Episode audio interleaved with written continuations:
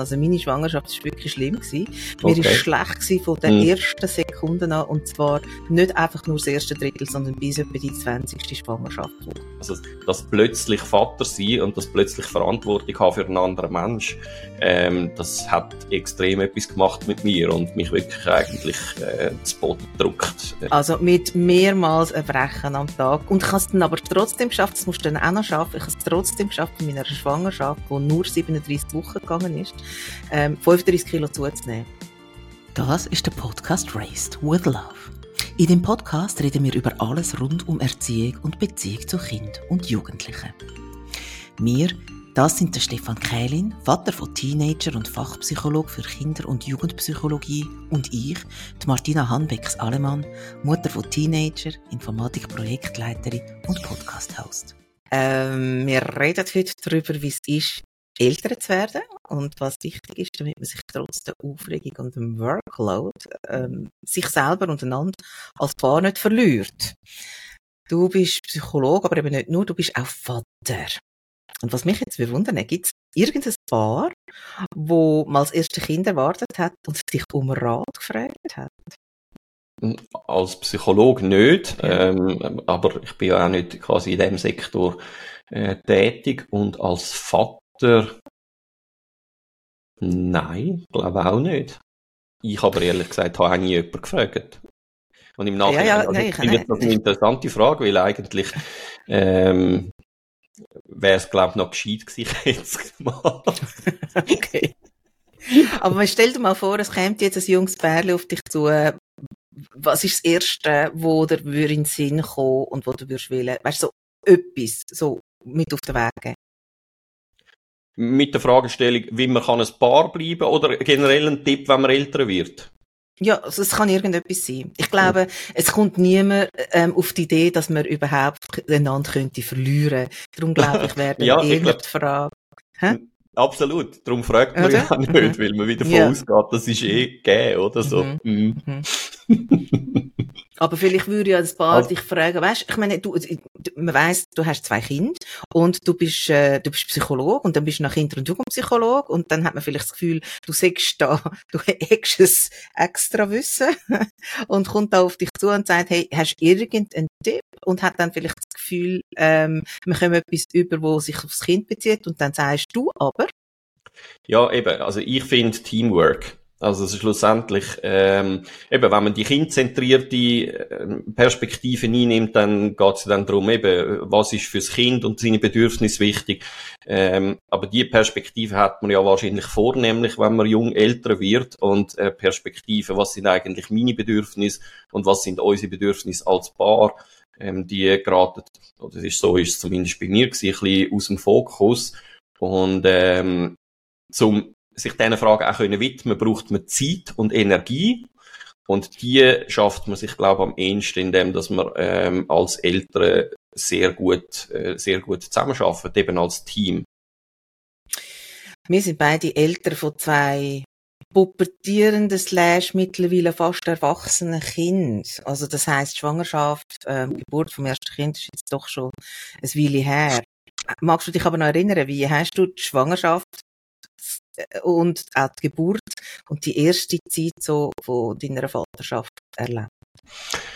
Ja, also die Schwangerschaft, die ist insofern noch, also ich sage jetzt mal easy in Anführungszeichen, es ist ja nie easy, aber easy gewesen, weil wir ja noch kein Kind hatten. Also ich glaube, mhm. streng ist eine Schwangerschaft ja dann vor allem auch bei einem zweiten oder bei mehreren Kindern, weil du ja gleichzeitig dich auch noch musst um ein kleines Kind kümmern ähm, die Sabzeit habe ich eigentlich als sehr spannend, ähm, lustvoll auch erlebt, mit sehr viel Freude ähm, verbunden, auf, auf was das da wird kommen. Ähm, und die Realität ist dann aber ziemlich krass eingefahren, wo es dann da war. Also das habe ich ja schon in einem anderen Podcast mal gesagt. Also mhm. das ist für mich ähm, also das plötzlich Vater sein und das plötzlich Verantwortung haben für einen anderen Mensch, ähm, das hat extrem etwas gemacht mit mir und mich wirklich eigentlich äh, zu Boden gedrückt. Ähm, in, in, in den ersten Moment. Also ich bin nicht wirklich klar mit dem. Aber bist du in der Schwangerschaft schon so richtig eingebunden gewesen? Was heißt eingebunden? Ja, ich bin auch mal, äh, glaube mehr als einmal sogar mit an Geburtsvorbereitungskurs selbstverständlich. Ähm, was heißt eingebunden? Also, äh, was ich so wahrnehme in meinem Umfeld ist, dass Frauen sich ähm, logischerweise, weil sie sind ja schwanger, ähm, viel mehr mit der Thematik auseinandersetzen im Vorfeld. Was bedeutet das, Mutter zu sein? Und als Vater habe ich das Gefühl, hast weil auch das ganze Körperliche ja irgendwo, du merkst ja nichts. Du siehst es zwar äh, an der Partnerin, aber an, dir selber merkst du es ja nicht. Und von dem her, also ich habe mich weder mit Erziehung noch mit sonstigen Fragen beschäftigt im Vorfeld, sondern ich habe das einfach auf mich zukommen lassen. Und ist jetzt im Nachhinein die Frage, ob das so gescheit war. Ich weiß es nicht. Mental bin ich sicher nicht gut vorbereitet gewesen, aber die Frage ist, kann man sich überhaupt auf so etwas vorbereiten? Weil das ist, also rückblickend betrachtet wahrscheinlich eine von der krassesten Erfahrungen gewesen und nicht eine schlechte, aber eine von der krassesten Erfahrungen gewesen in meinem Leben, ähm, wenn du das Kind bekommst. Also ich weiß nicht, wie es dir gegangen ist da dabei, aber ich gehe davon aus, dass es eine ähnliche Erfahrung war, oder?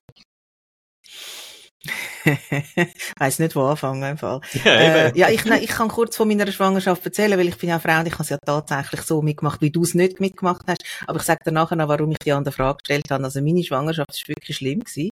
Mir okay. ist schlecht gewesen von den hm. ersten Sekunden an und zwar nicht einfach nur das erste Drittel, sondern bis etwa die 20. Schwangerschaftswoche.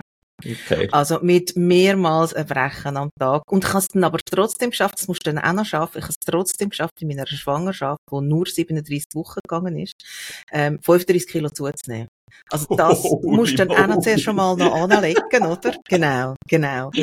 Ähm, das habe ich. Nein, es ist wirklich, ja genau. Also weißt, du, wenn es einen Preis gibt, oder? Nein, es ist, äh, es ist, äh, also ja. Und ähm, alles, was, was, was irgendwie war, habe ich das Gefühl gehabt, sei total übertrieben. Ich kann auch so, ich bin ja sehr ein freiheitsliebender Mensch und so, und ich kann immer, ich kann wirklich das Gefühl in der Schwangerschaft, du darfst nichts, du darfst nichts essen, du darfst nichts machen. Ich kann irgendwie auch, ähm, ich, ich kann dauernd müssen Blut nehmen, ich kann immer irgendetwas müssen kontrollieren und dann sowieso haben sie natürlich das Gefühl, ich habe Schwangerschaftsdiabetes und so, was alles irgendwie nicht der Fall war, aber es ist, und ich bin schon im 35. Lebensjahr gewesen, wo ich meine erste Tochter bekommen habe. Das heisst, ich hatte schon eine Risikoschwangerschaft mhm. Schwangerschaft gehabt und dann all noch die, die pränatalen Untersuchungen. Also ich habe es wahnsinnig anstrengend gefunden. Und also, also so viel mal zu der Schwangerschaft, oder? Wo ich jetzt tatsächlich nicht so schön erlebt habe, wie das andere schildern. Es gibt ja dann schon auch Frauen, die sagen, ja, der erste Drittel ist ein bisschen, ein bisschen anstrengend und das zweite, da fühlst du dich super. Also ich warte auf das zweite Drittel von meiner ersten Schwangerschaft. Ähm, und das dritte ist ja nur noch anstrengend, also gerade wenn du irgendwie fast 100 Kilo rumdrehst. Und dann, ähm, ich habe ich, da habe ich einen, Kaiserschnitt gehabt, weil ich so ein grosses Kind hatte. Das haben geholt nach 37,5 Wochen. Also das ist ja kein Wunschkaiserschnitt gewesen, ganz und gar nicht. Und nachher, und nachher, da die erste Phase, wo da all die Hormone ausschüttet ist, ähm, die ist schon ganz speziell gewesen. Und was ich so krass gefunden habe, und jetzt greife ich schon ein bisschen vor, aber das möchte ich jetzt in dem Fall gerade noch so erzählen, in dem, äh, in dem Lauf, ist, was du dir ja nie überlegst, also was dir zwar jed, jede Mutter, jeder Vater erzählt, aber was du selber ja nicht erlebt hast bis zu dem Zeitpunkt, wie dass du kannst einen Mensch, den du nicht kennst und noch nie gesehen hast vorher, einfach maximal Liebe empfinden. Also das, das ist mir extrem krass hingekommen. Von, von Minuten eins an. Und das, das finde ich schon noch recht gut eingerichtet von der Natur, dass, ähm, dass das so passiert. Genau. Mhm. Passiert also, aber ja ist... nicht allen Menschen, gell? Und das ist, ja. Also, und das ist aber noch wichtig, dass man das sagt, weil Menschen, die das Gefühl nicht haben, und das ist ja auch so, wie soll ich sagen, ein, äh, so ein, ein Stereotyp, das man in unserer Gesellschaft sehr kultiviert, dass eine Geburt einem äh, zum glücklichsten Mensch macht auf dem Planet, oder? Und das ist bei vielen ja dann nicht der Fall. Und ich glaube, es ist mhm. ganz wichtig zu sagen, ähm, dass das völlig okay ist und dass das ähm, in einem guten Fall so ist, äh, dass man sich total happy fühlt und die Hormone so in, in Balance sind, ähm, dass man das so sieht. Aber das sind auch nicht meine ersten Gefühle gewesen, äh, wo meine Tochter auf die Welt gekommen ist. Ähm, und klar, das verändert sich ja nachher. Also ich würde sie logischerweise auch nie mehr hergeben. Aber ähm, ja, also dort entsteht ja, und das fällt mir jetzt auch wieder auf, wo wir darüber reden, auch schon in der Schwangerschaft bist du ja mit ganz vielen gesellschaftlichen, äh, quasi normativen Geschichten konfrontiert, eben, machst Pränataldiagnostik, machst nicht. Also, mhm. der Stress fängt ja, du hast recht, oder? Ich habe das wahrscheinlich einfach ausblendet und verdrängt, weil es schon so lange her ist, aber der Stress fängt eigentlich tatsächlich schon vorher an. Und es ist, ich finde es noch wichtig, dass man sagt, ähm, dass das kann sein, dass man sich so happy fühlt und der Mensch einfach ähm, bedingungslos liebt, aber das ist nicht die Gefühlslage von allen und es ist auch okay, dass das nicht so ist. Also wegen dem muss man, dann, es ist nicht so, dass mit einem dann etwas nicht stimmt, sondern das kann tatsächlich auch zu massiven Überforderungsgefühl äh, führen. Oder wenn du eine sehr strenge Schwangerschaft hast, das nicht quasi am Kind anzulasten. Jetzt ja. rein konstruktivistisch gesehen, oder? Dass man sagt, ja. der plagt mich schon bevor er auf der Welt ist. Ähm, das ist auch schwierig, oder? Also, und von dem her, also, die Gefühlslage, wenn Kinder auf die Welt kommen, ist wahrscheinlich sehr, sehr, sehr unterschiedlich. Ja, genau. Und ähm, da würde ich gerne später noch mal darauf zurückkommen. Ich möchte jetzt noch mal schnell zurück auf die Frage, die ich dir gestellt habe, nämlich was das mit dir gemacht hat, die Schwangerschaft. Und das ist, weil ähm, ich jetzt auch so ein bisschen nachgelesen habe, jetzt im Hinblick auf den Podcast und gemerkt habe, dass es dort schon wirklich ganz viel Paar gibt, wo eigentlich sich vom, vom Wissen schon mal so ganz unterschiedliche Richtungen begeben. Und mhm. dass ganz häufig die Frau dann, äh, also die Mutter, ähm, die Kurs macht und die, die all die Bücher liest und schon mal da Largo und schon mal irgendein, äh, sonst irgendwas und, und natürlich ja auch jede Stunde mit überkommt, dass das Kind unter Umständen, also dass das wächst und man ist dann so dabei und, und beim Vater ist es so, dass er wie, also jetzt nicht gerade abhängt, aber halt wirklich dann so einen, ähm, Frauen Wissensvorsprung hat und dann kommt das Kind auf die Welt und der Vater hat das Gefühl, ja, ich kann ja gar nichts, oder? Ich weiß nicht, wie ich jetzt da muss und mache und so, was dann dazu führt, dass es dann eben nur die Mutter macht, weißt du, was das, mhm. was das sie raus will. Und dann gibt's so ein, ja, und dann gibt's so ein, ähm, nein, komm, gib mir, gang, gang, du, du, du die Wäsche zusammenlegen, gib mir das Kind, weil du weißt ja gar nicht und so und, und dann ist ja schon, also dann, dann ist ja schon etwas passiert, wo man wirklich finde, das sollte man, also wo ich, ja, wo ich finde, es ist ganz schlecht. Ähm, aber ich frage ja. mich, ob man das kann verhindern Ich bin eben nicht ganz so sicher, oder? Weil, ähm, das stimmt natürlich. Man fühlt sich als Mann, oder ich habe mich als Mann am Anfang ziemlich überflüssig gefühlt, aber ähm, ich bin nicht sicher, ob mit mehr Wissen das anders gewesen wäre, weil klar, nein, man muss es so sagen, oder? Also gesellschaftlich werden wir, oder in der Zeit, wo wir aufgewachsen äh, sind, sind wir anders sozialisiert gewesen. Also Frauen oder Mädchen sind ja in, in unserer Generation viel eher und näher bei dem Thema gewesen, weil man das auch immer wie gefördert hat, oder? Also wenn ein Bub ein Baby in die Hand genommen hat, ist das vielleicht ein bisschen komisch gewesen, aber mhm. ein Mädchen hat das gemacht und das hat man gefördert und ein Mädchen vielleicht schon zeigt, wie dass man ein Baby wickelt oder so. Also das heißt, du hast viele Sachen, irgendwo unbewusst schon mitgenommen im Leben, wo du als Mann eben vielleicht nicht hast. Und das hoffe ich wirklich, dass das heute anders ist. Also das heißt, du hast auf der einen Seite einen Rückstand, ähm, sicher, was eben all die Geschichten, und so schwierig sind sie ja ehrlich gesagt nicht. Also wirklich, mhm. das hat der ungeschickteste Mann anhören, oder? Ähm, mhm. Aber das andere ist ja tatsächlich, dass man sich halt ein bisschen überflüssig vorkommt, weil du hast ja nichts zu bieten, ausentwickeln, ähm, vielleicht ein bisschen äh, wiegen oder so. Ich meine, Brust geben und das Kind ernähren, das macht in dem Fall, wo das klappt, mit einem stillen Frau. Und das ist dann ja sehr äh, ein Thema, wo sehr Frau auch besetzt, oder? Da sind wir da ja dann schnell auch beim Thema Sexualität, wo dann mhm. sehr oft nicht äh, möglich ist, weil das eben wie soll ich sagen, also so haben es mir verschiedene Frauen zumindest berichtet, also sie sind so besetzt mit dem, mit dem Stillen oder so mit der, der Symbiose, sag ich mal, zwischen Kind und Mutter, ähm, dass in einem ersten Moment dort wie nichts anderes Platz hat und das ist ja auch völlig okay. Die Frage ist, wie man aus dem dann wieder rauskommt irgendwann, oder? Also, wie das als Paar dann wieder kann funktionieren. Und das andere eben als, als Vater oder als Mann hast du da am Anfang schon nicht so wahnsinnig viel zu bieten. Ja, aber es gibt ja schon noch ein paar Sachen, wo, wo, wo es überhaupt nicht darauf ankommt, ob das eine Mutter oder ein Vater macht, aber wo ich das Gefühl habe, dass sich dann der Vater das gar nicht mehr zutraut, weil er das Gefühl hat, ja, ich kann da eben jetzt schon einen Rückstand. Und das mit dem, mit, dem, mit dem Stillen, ja, das ist ein ganzes grosses Thema und das habe ich auch schon in meinem Freundeskreis gehört, dass eine Mutter während dem Stillen einfach auch so viel Körperkontakt zu einem Baby hat und so viel Geborgenheit Klar. auch gibt, dass es ähm, eben, dass dort das, das Bedürfnis nach Geborgenheit und Körperkontakt natürlich gestillt ist und ein junger, frisch, ich weiß gar nicht, also junger Vater, frischer Vater, wie sagt man denn? Ein neuer Vater, keine Ahnung. Also einfach ein, ein frischbackener Vater, ähm, dahingehend auch schnell einmal kann zu kurz kommen. Und was macht er dann in dieser Situation? Also, soll er dann etwas sagen? Oder wird das einfach als Eifersucht ausgelegt? Oder soll er es irgendwie abschlucken? Und dann leidet er ja. Also, unter Umständen. Das geht, je nachdem, wie lange das es geht. Aber stillen geht, kann, kann, kann, kann lang gehen. Was würdest du, was sagst du dazu?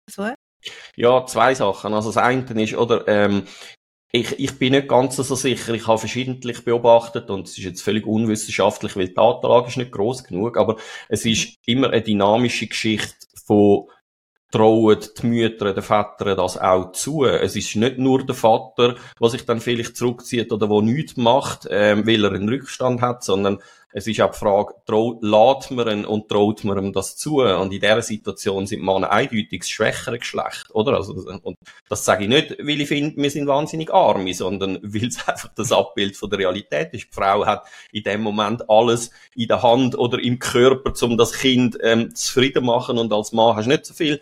Und das ist, ist halt von der Natur äh, so okay, oder? Und zu der anderen Frage, ich glaube, dort spiegelt sich ja wie ähm, oder Geburt von, von einem Kind katapultiert ähm, einerseits die eigene Geschichte an die Oberfläche, also die eigene Biografie, und andererseits, glaube ich, akzentuiert sie extrem ähm, Muster oder Dynamiken, die in der Paarbeziehung schon vor der Geburt da sind, oder? Also das heißt, wenn man schon vor der Geburt eher äh, ähm, eine Dynamik vom Schweigen gehabt hat oder sich zurückziehen im Fall von Konflikt, wird man das natürlich ähm, in, im Fall von der Geburt umso akzentuierter machen.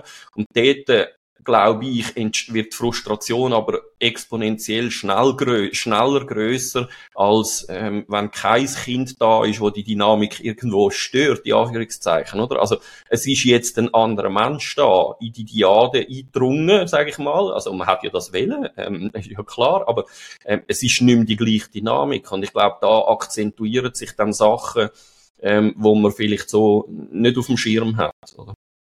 Und ansprechen oder nicht. Ja, also äh, ich glaube, ich habe viel zu wenig angesprochen in dieser Zeit und ich glaube aus einem falschen Verständnis von äh, Rücksichtnahme, äh, wo die Frau, wo ähm, in dem Moment eh schon belastet ist, weil es wirklich anstrengend ist, auch mit dem Schlafen, egal wie viel das man abnimmt. Ich meine, man ist ja chronisch unterschlafen und übermüdet und, und gestresst unter Umständen in dieser Zeit dass man wie das Gefühl hat, ja, jetzt, jetzt komme ich noch mit meinen Bedürfnissen, ist vielleicht ein bisschen viel. Und dann, je nachdem, was für das Gegenüber das du hast, merkst du dann vielleicht auch schnell, ja, also, du musst jetzt nicht ankommen mit deinen Bedürfnissen. Mhm. Oder hast ja ein Kind, das ich quasi Bedürfnisse muss befriedigen. Und ich glaube, da gibt es ja nicht ein, ein generelles Rezept dazu. Aber darüber reden wäre, glaube ich, schon ein relativ wichtiger Teil. Und nicht im Sinn von, man muss dann gerade eine Lösung haben, sondern mehr wie wir das in der Folge Bedürfnis schon, schon gesagt haben, meine Bedürfnisse sind so, aber ich akzeptiere, dass du nicht verantwortlich bist, mir die zu erfüllen, oder? Mhm. Wegen den äh, Aufgaben übernehmen oder so. Also ich, ich wenn ich zurückdenke, ähm, ich bin in einem klassischen Rollenmodell gewesen. Also der Sam, mein Ex-Mann, ist arbeiten und ich bin die ersten paar Jahre daheim gewesen. Und ich habe durch das natürlich auch, ähm, bin sehr viel routiniert gewesen im Umgang mit dem frischen Kind, mit dem Baby. Ähm, aber der Sam hat sich recht gut durchgesetzt und hat dann auch gefunden, er will jetzt das auch und er will jetzt da, ähm, auch, was weiß, was ich, Babypflege Baden, Wickeln, was auch immer er können machen. Und was ich dann gemerkt habe, und ich glaube, dass, also, weil ich, weil ich gewusst habe, ich muss ihn machen, aber ich habe mich fast nicht können anschauen, ich habe einfach den Raum verlassen. Und ich, und ich bin froh im Nachhinein, dass ich das gemacht habe, weil es ist mir ja völlig klar, das Kind geht nicht kaputt. Also, weißt du, das ist, Wenn es nicht von der Wickelkommoden abgehen nein. lässt, nein, nein, nein, nein, nein, nein, genau. ähm, und ob jetzt die Windel äh, perfekt sitzt oder ein bisschen schief, das macht dem Kind schlicht nichts. Und es ist so, es ist ja wirklich wichtig und das ist, ähm, auch jetzt sieht man eben, ich habe ja erzählt, ich bin in Bangkok, also meine, meine zwei Mädchen haben mit dem, mit dem Sam, mit dem Vater, ganz eine gute und ganz schöne und enge Beziehung und das hat ja auch zuerst müssen entstehen und ich bin im Nachhinein wirklich froh, hat er sich da so ein bisschen durchgesetzt, weil für mich wäre es jetzt auch ähm, wahrscheinlich, weißt so im, im, im täglichen Handling dann Ringer gegangen, zum sagen, komm, weißt du was, mach, mach, mach etwas anderes und ich mach das schnell. Mhm. Und dort ähm, ist das eigentlich, hat er das gut gemacht. Hey, ich habe mal als ich nach Fernsehen geschaut habe, das ist wirklich schon lange her, aber vielleicht hast du das auch gesehen, habe ich mal eine Sendung gesehen, das ist sogar auf dem Schweizer Fernsehen gewesen. Und dort haben Väter gesagt, ich weiß nicht mehr, was es für eine Sendung war und in welchem Zusammenhang genau, aber sie haben gesagt, sie trauen sich gar nicht, ihre Kinder zu baden oder zu wickeln oder auch zu liebkosen, weil, man, weil sie die Befürchtung haben, andere hätten das Gefühl, sie seien pädophil. Und das, ich habe das recht, ich, also, ich, ich habe das recht beklemmend gefunden, das hat mich recht betroffen gemacht. Ähm, hast du das schon mal gehört von dem? Ja, ich, ich bin nicht ganz sicher, irgendetwas klingt da schon auch an und ähm, ich, also ehrlich gesagt, als Mann kann ich mir noch vorstellen oder ich kann nachfühlen, warum, dass man zu dem, äh, warum, dass man zu diesen Gedanken kommt und es ist auf der einen Seite natürlich wie soll ich sagen, sehr entkoppelt dann schon von der Natur, aber auf der anderen Seite, und da merkt man jetzt halt einfach der gesellschaftliche, äh, der gesellschaftliche Diskurs, ähm, wirst du natürlich als Mann relativ schnell in die Ecke äh, hineingestellt. Gesellschaftlich gesehen, und das, das habe ich schon gemerkt, oder ich habe, wo ich ähm, 20 bin oder so, habe ich Handball-Junioren trainiert und dort hat es auch Juniorinnen, also ich habe Handball-Juniorinnen und Junioren trainiert und auch dort, äh, wenn du einem Kind musst zeigen, wie das man richtig schießt, äh, besteht eigentlich so wie den ersten, äh, du langst halt das Kind an, sagst, schau, der Arm muss da raufkommen und so. Und das machst du natürlich nicht mehr. Das heißt, als ich ein Kind mhm. bin, hat man das gemacht und das machst du heute mhm. nicht mehr, weil du einfach sofort in eine Zone hineinkommst, die extrem gefährlich ist. Und ähm, ich kann mir vorstellen, dass dann so wie eine, eine falsche Repräsentation von dem entsteht, ähm, was ist eigentlich normal und was nicht. Selbstverständlich ist es normal, ähm, dass man mit seinem Kind eine innige Beziehung hat, auch eine körperliche Beziehung. Und ja, es gibt natürlich dort dann schon auch Grenzen, die du halt nicht überschreiten Aber ich glaube, das hat dann eher mit dem gesellschaftlichen Bild äh, zu tun, dass Männer sich dann anfangen, solche, solche Sorgen zu machen. Und das ist, das muss man sehr ernst nehmen. Und ich finde dort sehr viel Aufklärung betreiben, weil es ja extrem wichtig ist auch, für unsere Kinder, dass die zum Beispiel ein gesundes Verhältnis zu ihrem eigenen Körper oder zu der eigenen Sexualität können entwickeln, brauchen sie ja Menschen, die, die mit ihnen im, auch in einem körperlichen Kontakt in dem Sinn sind. Nicht in einem sexuellen Kontakt, sondern einfach zu einem mhm. gutes Gefühl für den eigenen Körper ähm, ähm, können, ähm, können entwickeln. Und ja, tragisch finde ich eigentlich, oder? Also, diesen Mannen entgeht ja etwas oder sie halten sich dort zurück über Gebühr, äh, ja, und wenn sie sich die Gedanken ja schon machen, sind sie wahrscheinlich ja viel näher an dem Thema dran, im Sinn von, die haben wahrscheinlich ein vieles grösseres Gespür, würde ich jetzt mal vermuten, zwischen was liegt drin und was nicht, wenn sie sich schon so Gedanken machen. Aber ich, ich weiß es nicht. Ich habe mir das nie überlegt, ehrlich gesagt. Also für okay. mich äh, ist das äh, ist das immer, aber für mich ist auch immer klar gewesen, wo das eine Grenze gibt, oder? Also äh, ja. Ja, aber wenn du sagst, für dich ist klar gewesen, wo dass es eine Grenze gibt, heisst das auch noch nicht, dass das, dass das richtig war, wo du die Grenze, die Grenze gesetzt hast. Ja, ja nein, aber ich meine, es hat ja, ich gehe jetzt mal schon davon aus, dass du sie kennst, aber äh, du sagst das jetzt mit der Selbstverständlichkeit. okay. Ja, hey. müssen wir eingehend mal über das Thema diskutieren, ja, aber äh, ja, nein, ja, für mich ist es natürlich schon klar, aber auch, weil ich mich ja beruflich äh, mit dem befassen und beruflich auch mit äh, halt äh, solchen Geschichten immer mal wieder konfrontiert gewesen bin, wo die Grenzen eindeutig überschritten worden ist. Können nur Mütter eine postpartale Depression haben oder sind da auch Väter betroffen? Nein, da sind auch Väter betroffen. Ich, ähm, also die genauen Zahlen kenne ich nicht, aber ich ähm, sind, glaube nicht so hoch ähm, äh, wie bei den Frauen. Und ähm, das hat ja, wenn es mir recht ist, eben bei den Frauen schon auch etwas mit, den, mit dem ganzen Hormon ähm, Achterbahn zu tun, oder? Ähm, Moll, aber das gibt's, also ich, ich kann sie einfach von mir sagen, also ich habe sicher ähm, äh, nach der Geburt von meiner Tochter eine beginnende äh, depressive Episode gehabt. Mir ist es sehr schlecht gegangen, die erste Zeit.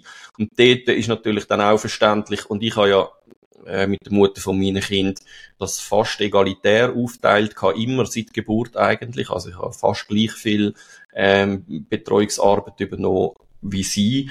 Und ähm, dort verstehe ich im Nachhinein natürlich schon, dass sie sich dort Sorgen gemacht hat, ist unsere Tochter bei mir sicher ähm, so wie es mir gegangen ist, wenn sie mit mir allein ist, oder? Also kann ich mich wirklich darum kümmern. Interessanterweise ähm, ist das so im Fokus gestanden, dass sich um sie kümmern, dass ich glaube, also wenn ich mich so ein bisschen zurückerinnere, wie es ihre, wie es meiner Tochter dort gegangen ist, die ist immer recht fröhlich gewesen. Also ich bin nicht einmal sicher, ob sie wahnsinnig viel davon mitbekommen hat, das weiß ich nicht, aber ich habe mir wie versucht, halt irgendwie Mühe zu geben, äh, mit ihr trotzdem einen relativ unbeschwerten, unbeschwerten Tagesablauf zu haben. Aber es ist für mich einfach endlos anstrengend gewesen. Ich bin wirklich einfach körperlich auch ausgelaugt gewesen, neben der psychischen Belastung. Aber, also es ist sicher nicht so, äh, also eine schwere äh, depressive Episode gewesen, dass ich am Morgen irgendwie nicht mehr zum Bett ausgekommen wäre oder so, das sicher nicht, aber ich habe extrem schlecht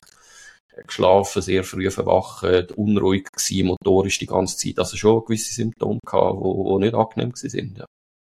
Aber magst du mal erzählen, wann hat denn das angefangen? Gerade unmittelbar nach der Geburt? Oder hat das, ja. hat das noch ein bisschen gebraucht? Und wie lange ist das gegangen?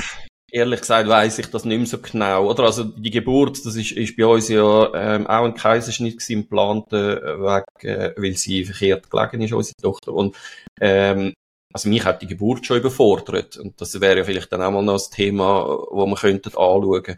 Ähm, weil das Kind ist so schnell, das ist ja nicht prozesshaft gewesen, sondern es macht einfach Nein. zack und dann ist es da. Und dann hat man mir das Kind in die Hand oder in die Arme gegeben und ähm, die Mutter davon gefahren zum äh, Zusammennähen. Und ich bin einfach eine Stunde lang allein gewesen mit dem Kind. Es ist nie jemand fragen, wie es mir geht. Und ich bin einfach total überfordert gewesen. Also ich habe wie eben, dort ist mir dann so bewusst worden, oh, jetzt, äh, das Leben ist jetzt ein bisschen anders. Ich habe ja. jetzt Verantwortung für jemanden, oder? Und das, nein, das hat mich emotional total überfordert. Und ich finde, also, dass man mich dort allein gelassen hat, finde ich eigentlich im Nachhinein eine absolute, eine absolute Frechheit. Also, wer selber eine Geburt miterlebt hat, weiß und eben, ich weiß ja heute auch, wie sich das kann anfühlen und ich würde doch nie ein Mensch in dieser Situation einfach das Gefühl haben, mhm. der, der kann das schon, ist ja ein Mann wahrscheinlich, oder? Der kriegt das schon mhm. auf drei, keine Ahnung. Ähm, und nein, das ist nachher so ein... Und sonst reiss dich doch mal zusammen. Ja, eben genau. Ja. genau. Es ist nachher ein schleichender Prozess gewesen, denke ich, ähm, weil weiter schaffen, oder? Also ich habe dort, äh, ich habe ja weiter geschafft, ähm, schon nur 60 Prozent, aber eben dann fühlst du dich so ein bisschen, ähm, auf der einen Seite so ein bisschen überflüssig, sage ich jetzt mal, ähm, und auf der anderen Seite, also habe ich mich zumindest gefühlt, ähm, und dann eben das Alleinsein mit, mit meiner Tochter hat dann sehr viel, ähm, ähm, ja, halt die Überforderung wie nochmal so ein bisschen akzentuiert. Ich weiß nicht, wie lange das es gegangen ist, aber äh, also es, es ist dann irgendwann vorbeigegangen. Ich glaube auch mit dem, dass, dass ich mich sicher gefühlt habe in dieser Rolle und dass ähm, von der Mutter auch attestiert bekommen haben, oder? Oder wie die Erfahrung gemacht haben, es funktioniert ja. Viel muss ja eh nicht wahnsinnig machen mit dem kleinen Kind. Also, das ist, ja, die sind ja noch relativ schnell zufrieden, wenn ihre Grundbedürfnisse deckt sind. Also, das mhm. kriegt man eigentlich her. Und ich glaube, das Learning ist dann schon gewesen, dass, dass, dass ich das auch wird können. Und, also im Nachhinein bin ich natürlich extrem froh, ähm, es ist ja bis heute so, dass, dass wir uns das fast ähm, eigentlich hälftig aufteilen und ähm, also die Qualität von der Beziehung zu meinen Kindern, die ist natürlich durch das eine ganz andere, als wenn ich sie nur am Abend oder am Wochenende äh, mhm. hätte, ähm, oder, oder mit ihnen Austausch gehabt hätte. Also ich, ich würde das nicht missen, obwohl es extrem streng und eben auch, wie soll ich sagen, fast so ein bisschen eine Lebens-, also prägende, lebensprägende Situation war. Ja. Also wenn man merkt, dass ähm, der Partner oder die Partnerin in eine Depression reinrutscht, was macht man denn da? Ja, ich glaube, das Zentrale ist schon, dass man sich möglichst schnell Hilfe holt. Und äh, bei der Frau, oder, dort ist ja noch die Unterscheidung zwischen dem Baby Blues und, und einer Depression. Also, mhm. ähm, Stimmungsschwankungen nach der Geburt, die sind ja nicht, ähm, die sind ja nicht abnorm, sondern das passiert relativ häufig. Und dort gilt es einfach genau anzuschauen, ähm, ist es eben Baby Blues, ähm, oder ist es, geht's wirklich schon richtig, äh, richtig in einer depressiven Episode? Ähm, ja, möglichst schnell, ähm, das prüfen von einer Fachperson, erreicht den Schweregrad, will, und da können wir ja auch wieder zurückgehen in Podcast Gefühlsregulation, weil es natürlich aufs Kind schon, also aufs Baby, wegen der Gefühlsansteckung und so schon einen, einen Einfluss hat natürlich, oder? Also das heißt möglichst schnell ähm, Hilfe in Anspruch nehmen, allenfalls halt in gewissen Situationen. Das ist beim Stillen geht das glaube ich nicht so gut, aber ähm, dass man äh, dass man medikamentös allenfalls auch Unterstützung findet, weil es gibt ja dann so einen Teufelskreis, oder? Typische Symptome von Depression sind ja dann auch Schlafstörungen, Essstörungen ähm, und das ist, also das reitet die nur noch tiefer eigentlich dann drin, weil du bist eh schon ausgelaugt ähm, und wenn du dann nicht isst und noch wenig schlafst, irgendwann sagt der Körper dann einfach, mag jetzt nicht mehr, oder? Und von dem her, da muss man schon relativ früh ähm, früh intervenieren. Und dort habe ich das Gefühl, wäre es halt auch gut, und wir leben ja nicht mehr in familiären Strukturen wie Mehrgenerationen Haushalt, oder? Aber ich glaube, so, wir haben auch so ein bisschen das Gefühl gehabt, wir müssen das irgendwie, wir sind ja alt genug, wir müssen das irgendwie allein schaffen. Und ich glaube, ich würde heute viel mehr versuchen, auf Freunde abzustützen oder auf Familie abzustützen, ähm, wenn das geht, ähm, und die Last auf möglichst viele Schultern verteilen. Oder?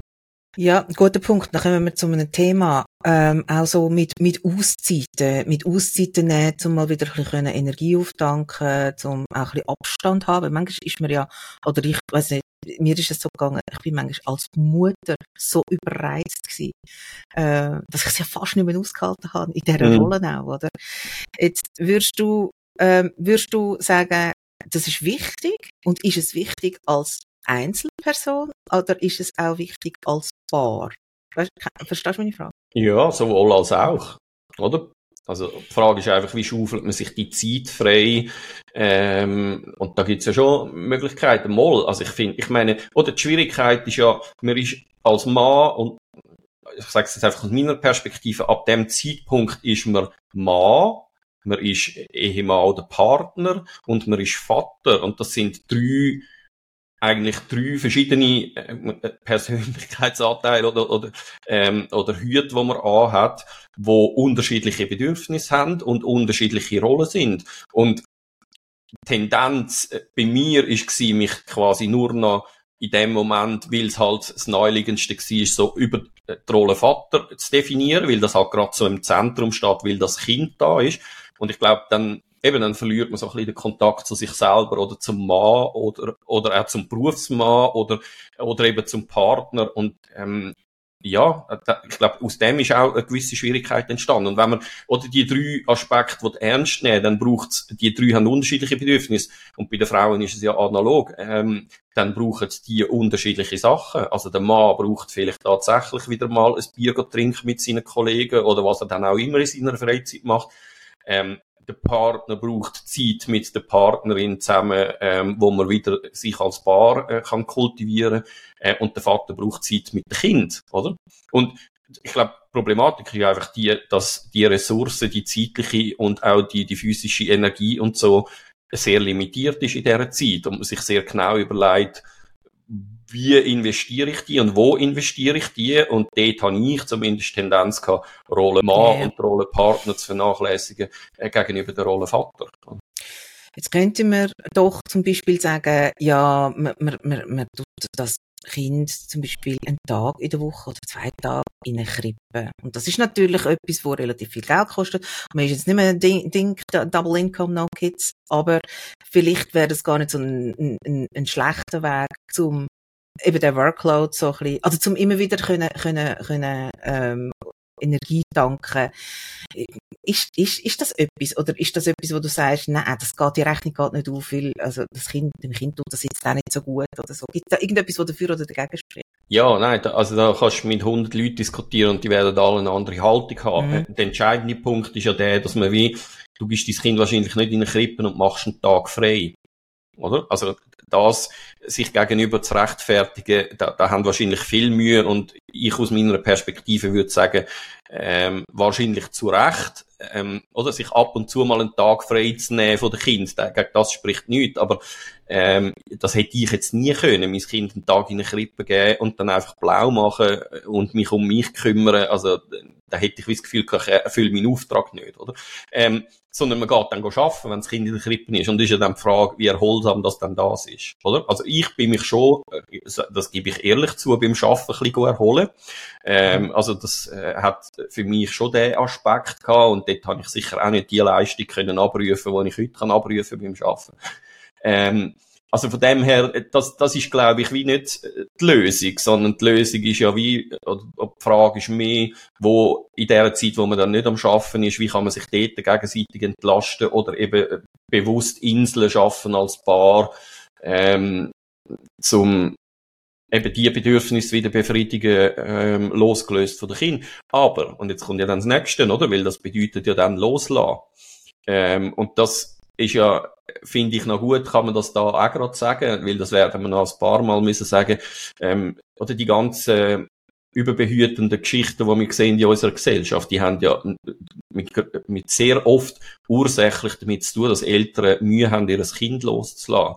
Und was man als Eltern halt eigentlich muss, so schmerzhaft das auch ist, begreifen, dass das Loslassen mit dem Tag von der Geburt anfängt. Und ähm, das klingt nicht allen Leuten gleich gut zu, zu dem Zeitpunkt, oder?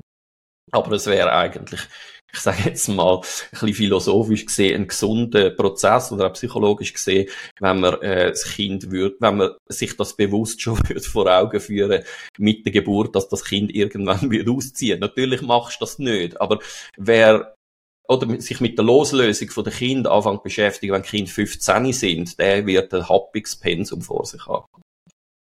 Und das Aber sind Fragen, die, sorry noch schnell, das sind halt Fragen, die spielen alle mit. Und das heisst, dort ist es immer eine Güterabwägung. Also kann ich das schon mein Kind jemand anderem anvertrauen? Ähm, und wenn ja, wem? Und wenn nein, was hat denn das für Implikationen eben für unser, äh, für unser Zuhause?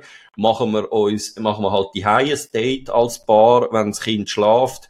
Hat man aber die Energie noch oder ist nicht einfach froh, ähm, man liegt aufs Sofa und kröset weg, oder? Also, das sind ja dann all die äh, Widrigkeiten und da könnte noch, noch viel Ratgeberliteratur kommen und sagen, es wäre ganz wichtig, dass, ich meine, sorry, wenn du einfach auf die Schnur bist, dann machst du es einfach nicht.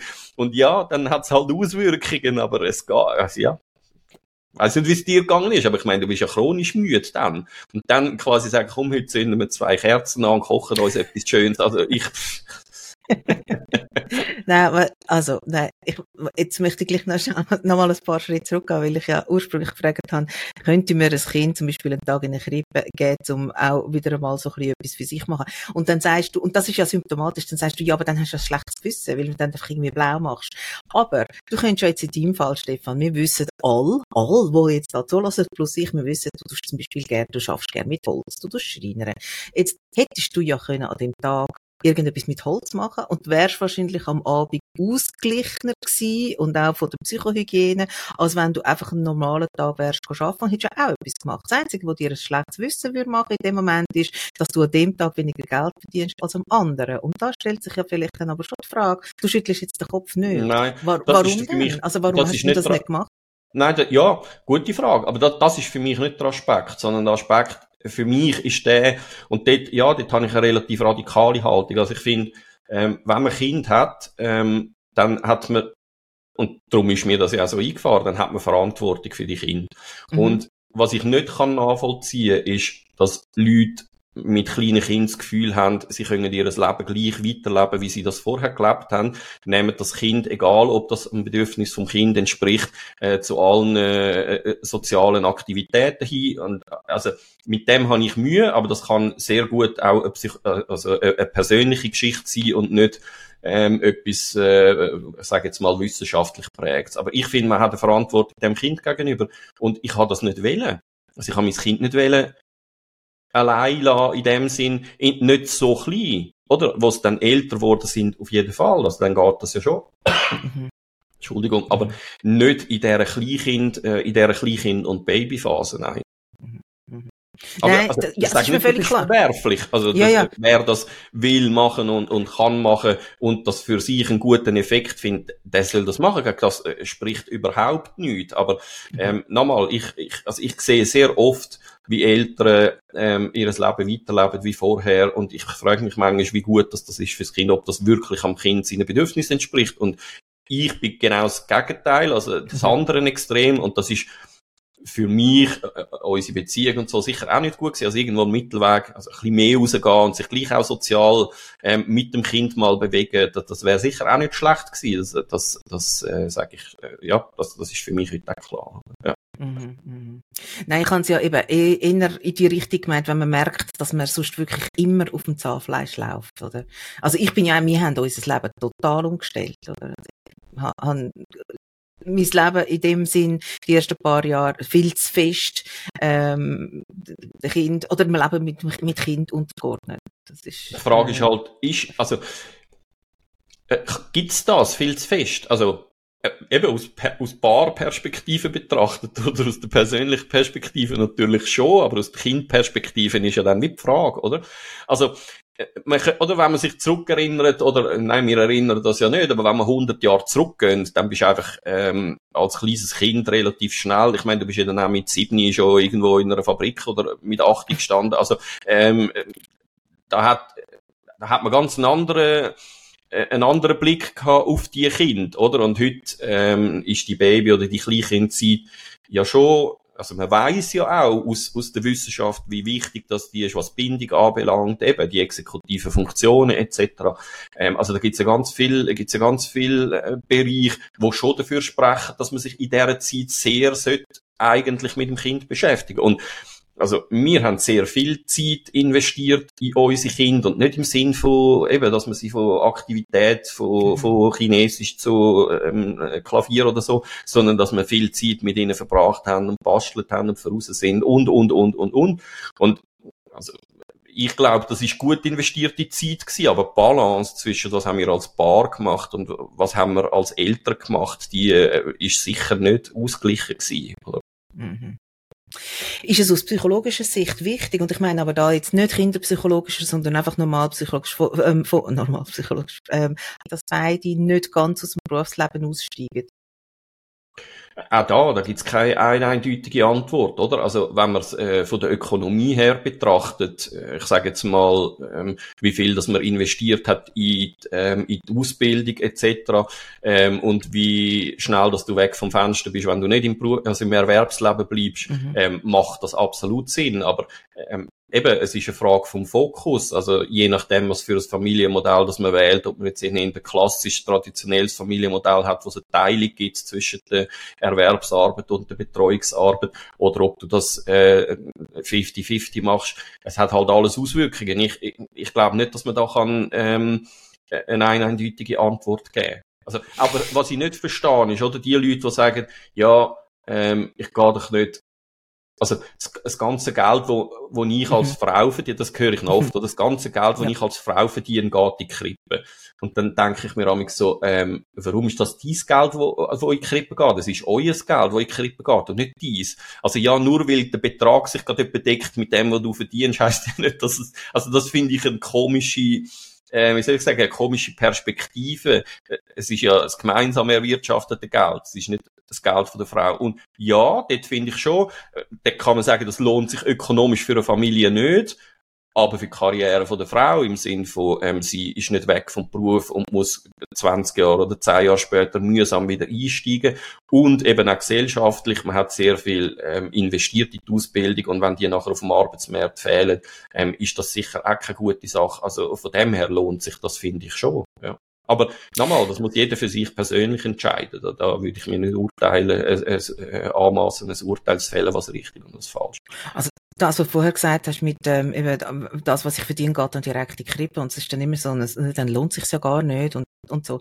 Ja, das ist das eine, was du schon gesagt hast, also das ist ja, wieso dann ihres Geld und nicht sie's und mit ihrem geht man in die Ferien. Äh, also schon die Denkweise, die eigentlich ja stört. Und die andere ist dann aber auch noch, und die stört mich im Fall fast mehr, das ist, das schwingt immer so mit, ja, und das ist es mir nicht wert. also das ist wie wenn Kinderbetreuung irgendwie weniger wert wäre, weißt? Das ist auch irgendetwas, wo mich immer so ein bisschen mitschwingt, so wie, ähm, ja, das, da zahle ich doch nicht so viel Geld, um mein Kind betreuen lassen. Ich denke mir so, mal, mal, eigentlich Ja gut, schon. aber wenn man die Löhne anschaut von den Leuten, die in einer Krippe arbeiten, und ich meine, das ist ein härter Job, oder? Und, ja, ja. Äh, oder? Und ja, und, also die müssen, weil wir ja wissen, wie wichtig die Phase im Leben von einem Menschen ist, ähm, willst du eigentlich möglichst gute Leute haben, mhm. oder? Also in einer Krippe mü äh, müssten eigentlich extrem gut ausgebildete Leute arbeiten und die müssten auch dementsprechend verdienen, weil die machen einen, einen, einen wirklich anstrengenden und wichtigen Job und das ist gesellschaftlich niemals ähm, in dem Ausmaß honoriert, wie das müsste sein. Ähm, Nein, das kann ich überhaupt nicht nachvollziehen. Das ist, äh, das, ja, das ist teuer, aber ähm, hoffentlich ist es teuer, ja, dass man die ja. Menschen auch findet, wo, wo so etwas machen und das mit Herzblut machen. Also das, ähm, ja. Und die andere Frage, die ich gefragt habe, ob das aus psychologischer Sicht wichtig sei, dass, dass nicht beide zum Berufsleben aussteigen, dort habe ich es eigentlich auch gemeint, also unter anderem, ähm, dass es nicht so eine, also je länger die, das Ungleichgewicht ja ist, desto mehr läuft der eine in eine, in eine Abhängigkeit rein vom anderen, habe ich das Gefühl. Und das, da sind ja wie schon so ein Probleme vorprogrammiert. Aber Gut, dann, ja. Ja, sag. Nein, ich will das Thema wechseln. Aha, also, okay. Aber den kann man ja, ja, aber das finde ich noch einen wichtigen Aspekt, oder? Weil, wenn es darum geht, ähm, also eben, wenn du, wenn du geheiratet bist, dann hast du eine Errungenschaftsbeteiligung, also von dem her ähm, gehört ja sowieso dann äh, beides beiden, oder? Ähm, und dort kommt es dann auch wieder darauf an, was für ein Lebensmodell das man wählt. Aber ja, klar, die Pensionskasse von der Frau wird, wenn sie nicht schafft, auch nicht gefuttert, zum Beispiel. Aber eben bei einer Trennung oder wenn man zusammenbleibt bis ins Alter, ist ja klar, man hat eine Errungenschaftsbeteiligung, also beide leben dann halt von dem, was sie gemeinsam erwirtschaftet haben, oder?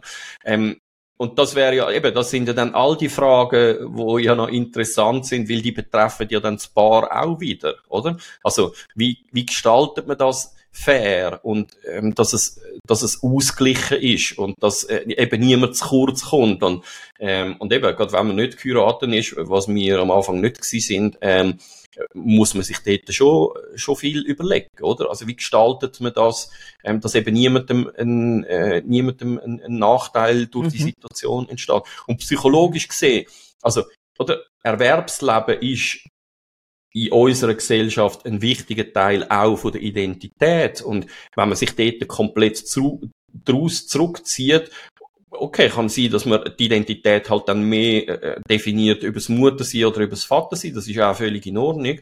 Ähm, aber es ist ein Teil von der persönlichen Identität. Man hat, bis man Kinder bekommt, vielleicht, ich weiß nicht, fünf, zehn Jahre schon in einem Beruf verbracht, geschafft, viel in die Ausbildung investiert und das kann sich einfach alles auf der Seite lassen. Das hat schon einen psychologischen Effekt. Wie, wie, eine andere Frage. Wie stellt man bei also massiv unterschiedliche Arbeitspensen von den Eltern sicher, dass das Kind jetzt nicht massiv unterschiedlich geartete und intensive Beziehungen haben zum jeweiligen älteren Teil. Die Qualität der Beziehung ähm, ist nicht abhängig von der Zeit, würde ich konstatieren. Ähm, also das, ähm, oder also, also es gibt auch Väter, die nur am Wochenende und an der Abend präsent sind, aber wenn sie dann wirklich präsent sind und nicht mhm. dann halt ähm, noch Zeitung lesen oder ähm, irgendetwas machen, ähm, können die eine sehr qual ähm, qualitativ hochwertige Beziehung und eine enge Beziehung zu ihren Kindern aufbauen. Ich glaube, das ist nicht der Punkt. Äh, der Punkt ist, was man in der Zeit macht, wo man zur Verfügung hat. Und mhm. da kannst du einen ganzen Tag äh, mit dem Kind verbringen und null Beziehungsaufbau haben in dieser Zeit, weil du einfach dein, dein Ding machst und das Kind macht sein. Also der, der, der zeitliche Faktor ist äh, eigentlich kein Faktor, wo etwas darüber kann aussagen, wie gut eine Beziehung wird zu den Kindern. Das finde ich aber noch eine wichtige Information. Das finde ich noch gut zu wissen. Mhm. Ja, es ist insbesondere eine Chance für die, die eben nicht so viel Zeit haben, sich mit ihren Kindern genau. abzugeben. Aber, äh, das Aber ist halt trotzdem, in der Zeit, die du dann hast, musst aber. Oder? Mhm. Also, dann, das ist schon so und, übergekommen, ja. Und das, ja, und das merke ich aber ja auch immer wieder, oder? Familien, die unter einem wahnsinnigen ökonomischen Druck stehen, ähm, wo Kinder zum Teil fünf Tage in den Krippen oder im, im Hort sind, ähm, und beide müssen arbeiten, damit sie sich äh, das Überleben können sichern die, also dort verstehe ich auch, und das dauert mich immer extrem, dass die am Abend dann, wenn sie dann ihre Kinder noch sehen, so kaputt sind vom Schaffen oder von dem Struggle, ähm, sich das Leben eben können sichern. auch nicht die Zeit noch haben oder die Muße, um sich mit ihren Kindern so abgeben, wie das für den Bedürfnis der Kind würde entsprechen. Und das, das tut mir eigentlich, also das ist ja doppelt schlimm, oder? Das ist einerseits für die Eltern schlimm, weil die das sehr oft ja auch merken und wissen, dass sie eigentlich sollten, aber wie die Energie nicht haben. Und es ist auch für Kind bis zu einem gewissen Grad schlimm, äh, dass sie, dass sie auf ihre, äh, auf ihre Eltern so verzichten. Aber dort kann man auch sagen, äh, Resilienz werden wir wahrscheinlich auch mal noch irgendwann einen Podcast machen mhm. und dort weiss man klar, dass enge Bezugspersonen auch außerhalb vom familiären System resilienzbildende Faktoren sind. Ähm, aber das müssen halt, und das ist dann eine weitere Schwierigkeit, oder? In einer Krippe hast du unter Umständen äh, nicht jeden Tag die gleichen Personen und das wäre aber ein, ein wichtiger Aspekt, dass man möglichst äh, verlässliche und wiederkehrende Bezugspersonen hat und mit den ganzen personellen Wechsel, wo es in den Krippen auch immer wieder gibt, gerade wegen der Arbeitsbedingungen, ist einer von diesen wichtigen Faktoren dort nicht erfüllt und das ist sehr schade. Ich mache jetzt einen ganzen abrupten Themenwechsel, weil wir haben ja jetzt auch schon wieder lang vor uns eingeplaudert. Ähm, also viel, schon viel länger, als ich das erwartet hätte. Ja, nein, wirklich. Ist, hey, also, los jetzt. Also wer Kind hat, also ich weiß nicht, ich, nein, ich weiß nicht, wie es dir geht, aber ich würde jetzt mal behaupten, wer Kind hat, weiß, was ergebnisorientierter Sex ist. Ist schneller Sex besser als kein Sex? Das fragst du einen Mann. Zum äh, ein weiteres Klischee bedienen. Aber du weißt, was ich meine, oder? Also es ist, äh, also es, es, manchmal ist, ja, ist ja schon... Persönlich, nein, da, ich glaube, da kannst du auch, da, da, da gibt's auch... Ich dich das als Psychologe auch. Nein, ja, dort gibt's keine, gibt's keine, ja, äh, ist halt die Frage, aus welcher Perspektive das du anschaust. Wenn du Sex als Bindungs, ähm, als Bindungsangebot schaust und ähm, ohne jetzt da zu fest in, äh, in Stereotypen zu verfallen, oder? Ähm, kann man ja so ein bisschen sagen, Männer stellen Bindung eigentlich ja ein bisschen her über Sexualität und für Frauen muss Bindung da sein, damit sie zur Sexualität ähm, äh, Ja sagen können und das ist ja so ein bisschen eine von den Schwierigkeiten, die man mhm. zwischen Mann mhm. und Frau, was Sexualität mhm. anbelangt. Ähm, ja, nein, natürlich hat es bindenden Charakter, Sexualität und von dem her ähm, kann das sehr wohl gut sein, ähm, immer mal wieder Sex zu haben, ähm, ohne dass der vielleicht so ist, wie er früher war, aber dass man wie merkt, hey, wir sind noch ein Paar und wir haben noch Sex, auf jeden Fall. Ja. Weil das ist ja eigentlich unser Thema, dass man sich als Paar nicht verliert, oder? Und äh, wenn ich jetzt aber... Dem sind wir ein bisschen Ja, nein, wir sind ja wirklich so ein bisschen abgekommen. Weil, und das ist ja symptomatisch. Nein, nein, es ist ja symptomatisch, weil es gibt so viele andere Sachen, die genau in dieser Zeit eben so wichtig sind und der Fokus verschiebt sich. Und das ist ja jetzt eigentlich sehr äh, repräsentativ, oder? Und, und die ganze Paargeschichte, oder? Die geht total verloren, oder? Jetzt haben wir noch die, die letzten paar Minuten. Und darum frage ich jetzt, ähm, ist es wirklich realistisch, dass man sich als Paar nicht verliert in dieser Zeit. Dass es Paar gibt, wo sich nachher wieder finden oder wo sich aufraffen oder wo sich sagen, hey, weißt was, ja, wir haben das verloren, aber es ist jetzt auch gut. Also weißt, es ist so wie, ich lebe gut damit, jeder macht jetzt sein Ding. ähm, aber ist, ist es, ja, ist es, kann man, kann man das überhaupt verhindern?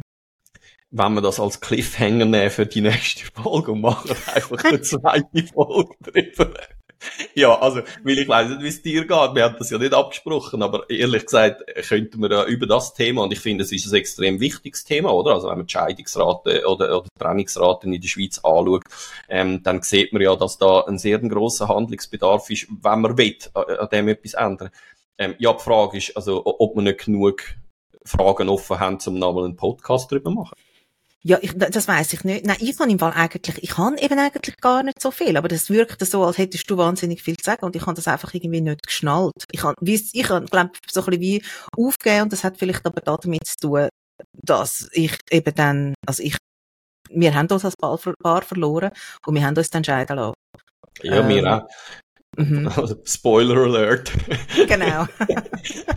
aber, aber von dem her, ja, ja, aber wir sind Okay, wir sind wenig konkret gewesen. Vielleicht könnten wir uns ja noch gemeinsam für eine andere Folge, ich weiß nicht, ob das dann eine Folgefolge wird oder äh, eine viel später, einmal noch konkret überlegen, was hätten wir dann können anders machen oder was, was gäbe es für Möglichkeiten äh, auch für andere Paar, um das vielleicht eben können aufrechterhalten. Also, aber, also dann ist kein Cliffhanger, stell die Frage nochmal, dann würde ich sie beantworten. Ja, weißt du immer mit Stell die Frage nochmal? Weißt doch nicht mehr, was ich gefragt Ah, sorry, habe. das ist, ich hab gedacht, du hättest die notiert. Nein! ähm, ich glaube, ich habe gefragt, ob es, ob es, ob es wirklich realistisch ist, dass man sich Ah. als Paar nicht verliert, sondern dass man kann Paar bleiben, obwohl man eben ähm, älter wird. Ja, ich würde sagen, als hoffnungsloser Romantiker wünschte ich mir eigentlich, dass das so wäre. Ähm, Die Realität ist bei mir eine andere gewesen. Ähm, mal, ich glaube es eigentlich schon. Aber, ähm, und da können wir jetzt den Bogen wieder schlagen zu fast einer von den ersten Fragen, oder? Also, ähm, die Frage ist, wie ist man als Paar aufgestellt, bevor dass man Kinder bekommt? Und wie gut gelingt es einem in dieser Zeit, eben vielleicht bedürfnisorientiert ähm, zu kommunizieren. Und ein anderer Punkt, äh, über den haben wir auch noch nicht geredet, ist, ähm, ich habe es ja angetönt in einer Antwort, die eigene Biografie, die klingt, also die, die klopft ziemlich stark an die Tür, wenn ein Kind auf die Welt kommt. Und dass existenzielle Krisen dort vielleicht auch ausgelöst werden, weil man plötzlich mit der eigenen Kindheit konfrontiert ist und was dort stattgefunden hat. Ähm, das, das wirft gerade nochmal andere Dynamiken auf, oder? Und da kommen zum Teil Dynamiken in Paar, treten da zutage, wo nie ein Thema gewesen sind, weil es einem vielleicht selber auch gar nicht so wirklich bewusst ist. Ähm, und das, das macht alles ganz äh, umso mehr schwierig. Aber ich finde, es ist nicht hoffnungslos. Nein, aber es ist eine Frage, wie intensiv setzt man sich mit dem auseinander und vielleicht eben schon vor der Geburt äh, vom Kind und nicht erst nachher. Klar weißt du nicht, wie es wird werden. Aber wenn man als Paar ähm, eine bedürfnisorientierte Kommunikation kann, kann pflegen und sich nicht scheucht, seine Bedürfnisse anzumelden, wissend, ähm, dass es nicht die Aufgabe vom anderen ist, die zu erfüllen, dass, sondern dass man die allenfalls auch einfach kann im Raum stehen lassen. Ich glaube, das wird vieles ändern, ja. Also eben gerade, wenn es um die Sexualität geht, zum Beispiel, können anmelden, ähm, nach der Geburt, ich hätte jetzt eigentlich Lust auf Sexualität, ähm, und das Gegenüber dann halt keine hat, aber man hat es zumindest gesagt. Und nicht im Sinn von, wenn ich es dann zehnmal gesagt habe, äh, ist so viel Druck aufgebaut bei dir, dass du dann Ja sagst, äh, ob du jetzt willst oder nicht, sondern nein, sondern ein Abgleich von der Realitäten, oder? Also, dass man sich wie nicht verliert in dieser ganzen Geschichte und anfängt so ein bisschen eigenbrötlerisch sich um die eigenen Bedürfnisse zu kümmern, was ja sehr ein logischer Schritt ist in dieser Situation, wo alles so überfordernd ist. Ähm, äh, ja, wie immer ist Kommunikation wahrscheinlich der Schlüssel. Vielleicht müssen wir einfach die Folge umbenennen und die Folge, Eben, die wir heute ja. gemacht haben, äh, ein anderes Mal machen. Vielleicht müssen wir dann einfach mal noch überlegen, wie der, wie der richtige Name könnte sein. Es ist jetzt so ein bisschen ein Gemischtwarenkiosk. Ich kann, ähm, ich möchte dir eine letzte Frage stellen, äh, weil es spielt ja jetzt auch keine Rolle mehr für die Folge. Ich bin gespannt, was jetzt kommt. Etwas ganz anderes. So. ja, ja, genau. Nein, aber ähm, äh, kannst du mir drei Punkte sagen, wo du findest, die, in diesen drei Punkten hast du dich verändert, seit in dem Moment, wo du Kind bekommen hast, du Vater geworden bist?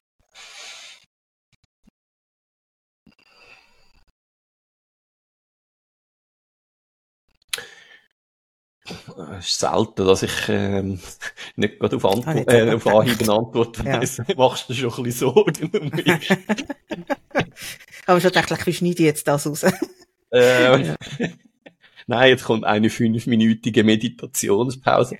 Ähm, du, ganz, wirklich ganz eine schwierige Frage. Also ich glaube, vieles, nein, was man schon kann sagen, ist, dass sich ähm, in meinem Leben etwas verschoben hat, was Prioritäten ähm, und, und der Blick aufs Leben es klingt jetzt ein bisschen pathetisch, aber es ist nicht so gemeint. Also, ähm, man schaut, also ich schaue das Leben schon aus einer anderen Perspektive an, seit ich Kind habe. Also, als Stichwort, ich meine, mir ist Nachhaltigkeit und solche Geschichten immer äh, wichtig gewesen, aber weil ich jetzt Kind habe und weiss, die leben vielleicht 30 Jahre länger als ich auf dem Planet, äh, stellen sich einfach gewisse Fragen, wo, wo wie nicht anders, äh, wie nicht anders, also wo du nicht mehr kannst einfach so ausblenden. Und etwas Zweites ist, glaube ich, dass mir ähm, meine Kinder oder sie sehen aufzuwachsen wie ein, ein neuer Blick aufs Menschsein oder, oder ein neuer Blick auf, auf, ähm, ja, auf den Mensch ermöglicht haben, den ich zwar aus Lehrbüchern und so ja schon kennt habe. Und ich meine, dass ich ein Interesse am Mensch habe, das sieht man ja auch darin, dass ich äh, Psychologie studiert habe, das ist mir immer wichtig gewesen, der Mensch, aber also das zu erfahren, was, wie, wie ein Mensch aufwächst und, und was, wie sich eine eigenständige Persönlichkeit entwickelt, wie die vielleicht schon bei Geburt eigentlich da ist, weil es ja dort auch schon Unterschied gibt. Ähm, ich finde das einfach nachhaltig faszinierend. Also ich bin umso faszinierter vom Mensch, ähm, von dem Produkt, äh, von der Evolution und was sich da ausgebildet hat. Also ich, ich finde das sagenhaft. Also es ist wirklich, es fasziniert mich je länger, je mehr. Ähm, das wären zwei Sachen. Weiß nicht. Hast du die Frage für dich auch beantwortet? Mhm. Dann mach's doch noch. Aber äh, ja, zwei bringe ich glaube auch an. Also ich bin sicher geduldiger geworden. Weil ich glaube, das haben, also, das haben mich meine Kinder gelehrt. Ähm, und doch Emotionalität. Und zwar in die Richtung Dünnhütigkeit. Also ich bin, ähm, bin eh schon, schon recht zart beseitigt in ganz vielen Sachen, aber, ähm, ich kann sehr viel Ängste mehr. Und das geht vielleicht sogar in eine ganz ähnliche Richtung. Ähm, hm. Mir ist, äh, jetzt, wo du das sagst, finde ich, äh, ein super Punkt, der, der ist, äh, der könnte ich eigentlich für mich auch nehmen, nämlich, dass ich wie, durch meine Kinder auch mehr gelernt habe, weil die ja so, so unmittelbar ihre Emotionen nach außen transportieren und so nah bei ihren eigenen Emotionen sind. Ähm, das ist etwas, was ich von ihnen gelernt also das hat mich nicht das Ältere oder das Vaterwerden verändert, aber meine Kinder haben mich dort verändert, oder? Also, ich habe viel von meinen Kindern gelernt, indem dass ich sie beobachtet habe, weil ich gemerkt habe, die sind so unmittelbar Mensch und nicht prägt durch eine Gesellschaft oder durch etwas, das ist eigentlich das Natürlichste, was du haben als Kind, oder? Also so näher bei der Natur, wie es mhm. eigentlich irgendwie geht. Ähm, und das hat bei mir auch gewisse Sachen ausgelöst und verschoben, und ich gemerkt habe, das ist, äh, ja, das ist ein Geschenk, äh, das können zu sehen und wie zu merken, aha, ja, so wär's als Mensch. Schön. Tschüss. Hey, bis zum nächsten Mal. Ciao. Wir freuen uns immer über Fragen und oder Feedback. Man kann mit uns Kontakt aufnehmen über die verschiedenen sozialen Medien, ein Mail schreiben auf info at racedwithlove.ch oder auf YouTube gerade direkt unter der Folge.